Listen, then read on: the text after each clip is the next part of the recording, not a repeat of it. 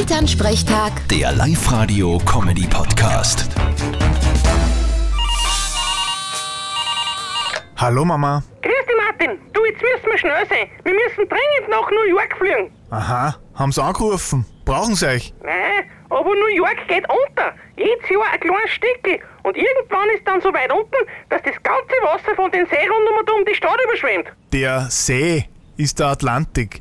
Und bis das soweit ist, dauert schon noch ein bisschen. Ja, Äh, und nur dazu, zu was haben sie denn die vielen Wolken gerade zerbaut? Sollen sie halt dort deine und auf, dann sind sie wieder über dem Wasser. Genau, weil das so leicht geht. Hm.